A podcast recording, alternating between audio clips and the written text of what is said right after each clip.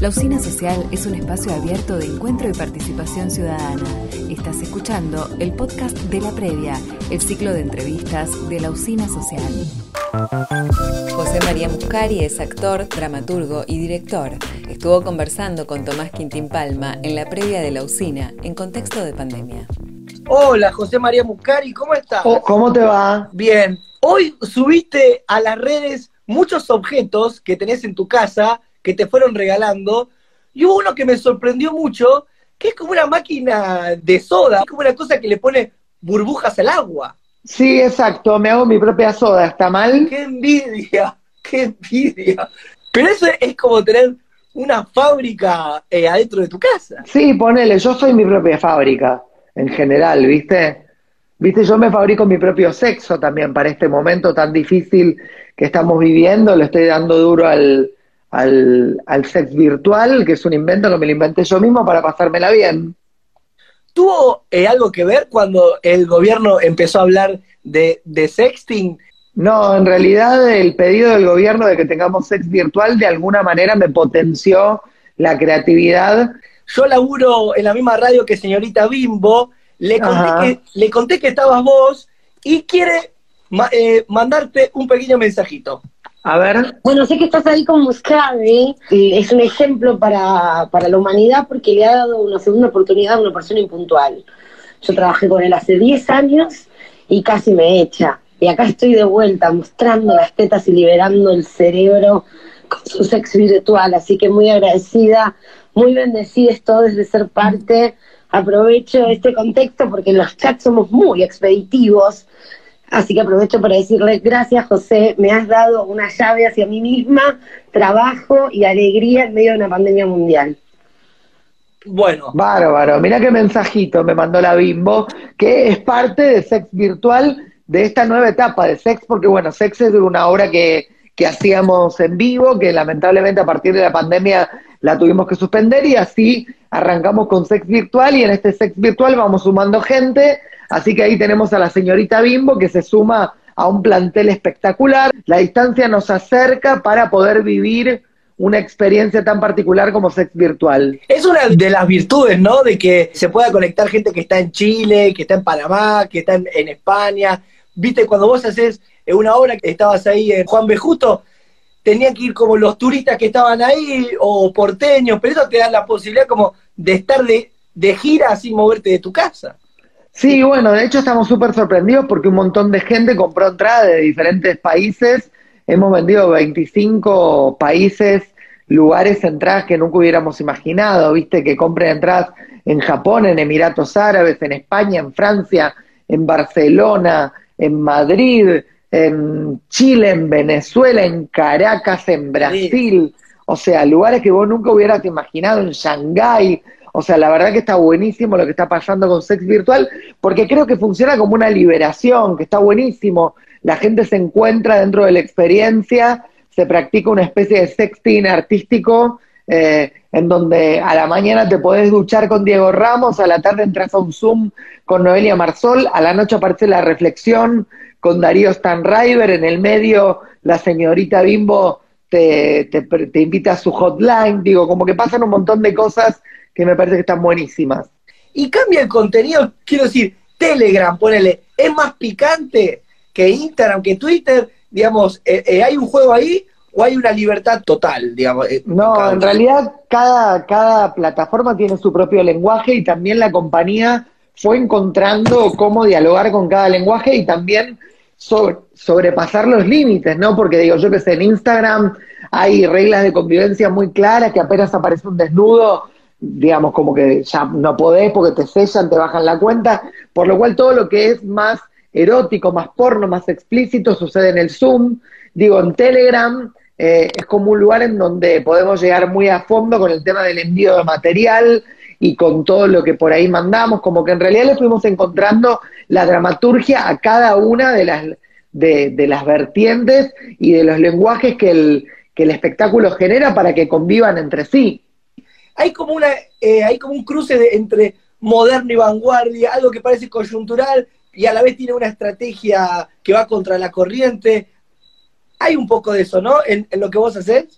Bueno, yo trato de darme bola verdaderamente a lo que tengo ganas de hacer, sin que me importe mucho lo que significa eso para el afuera. Es decir, trato de que los prejuicios no aparezcan en mí porque no me gusta tenerlos con los demás. Entonces, de alguna manera trato de comprometerme con los proyectos y con el lenguaje que cada cosa me, me va proponiendo, sin que me configure demasiado cómo va a ser leído por el afuera.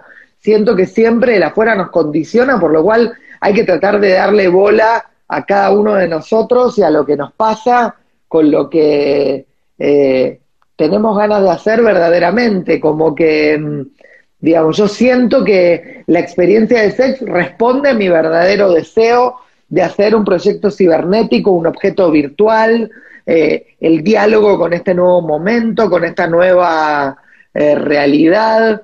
Digo, como que lo de sex a mí me resulta atractivo porque me parece que tampoco nunca lo vi, que es diferente, que, que si a mí me invitaran a eso me darían ganas, como que en realidad cada una de las experiencias que voy haciendo como artista trato de que sean experiencias que me, me, me atraigan a mí como espectador también, trato de ser el espectador ideal de mi propia experiencia. Y así todo, también en pandemia, metiste un streaming de una obra de teatro que la vieron un millón de personas, que mientras estás haciendo sex virtual, digamos que están hablando todos, porque también circula con el screenshot, eh, con gente que va diciendo, uh, mirá lo que hizo Diego Ramos, eh, eh, mirá los abdominales de Felipe Colombo, y van mandando. A la vez también metiste un streaming de una obra de teatro que la vieron un millón de personas, o sea, un delirio, José. Bueno, en realidad estoy súper agradecido también que en este momento tan heavy de lo que nos está pasando, el público apueste eh, a una experiencia como esta. Me parece que está buenísimo porque también valoro mucho, eh, nada, como la posibilidad de que el público en este momento saque dinero de su bolsillo y compre la entrada para una experiencia virtual.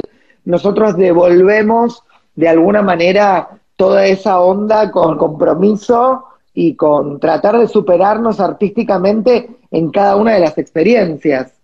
Eh, ¿Hacemos eh, algo que, que es muy horrible que utilizan todos, que es un ping-pong rápido? Dale, perfecto, me parece bien.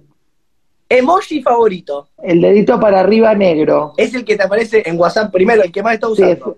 es, es, el primero. Sticker favorito. Un dedito para arriba con forma de pija que tengo, que es bárbaro. Último libro que leíste o intentaste leer que compraste. Eh, último libro, uno de Florencia Echeves, que no recuerdo ni el nombre que me lo regaló ella, que era policial. ¿Alguna serie o película que estuviste viendo que dijiste, ¿cómo me gustaría haber sido parte de ese proyecto? Fauda, porque la estoy mirando y me tiene atrapadísimo. Lugar extraño donde tuviste sexo.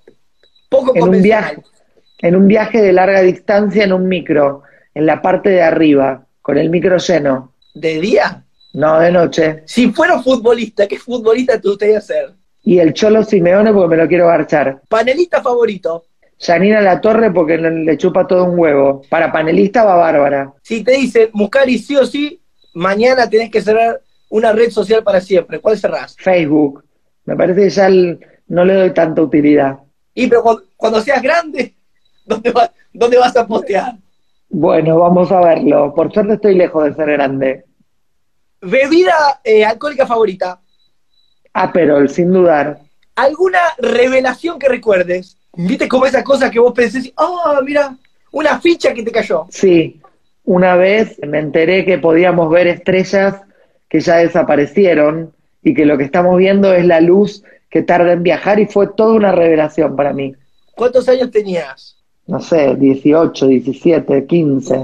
Velas de cumpleaños. ¿Cuáles eran los deseos más recurrentes que pedías? Cuando era chico pedía ser millonario. En serio, siempre pedía ser millonario porque mis viejos tenían poca plata. Esa era una que pedía siempre. Igual me contó un pajarito que fuiste una persona malcriada. Sí, obvio, hijo único, viejo, ¿qué querés? ¿Qué hubiera preferido tener, un hermano o una hermana? Y una hermana me hubiera gustado más que un hermano, creo. ¿Qué te gustaría más, volar o ser invisible? Ser invisible sería bárbaro, para meterme en la cabeza de la gente y de lo que está pasando. Curioso, para venderle un formato nuevo un show luego.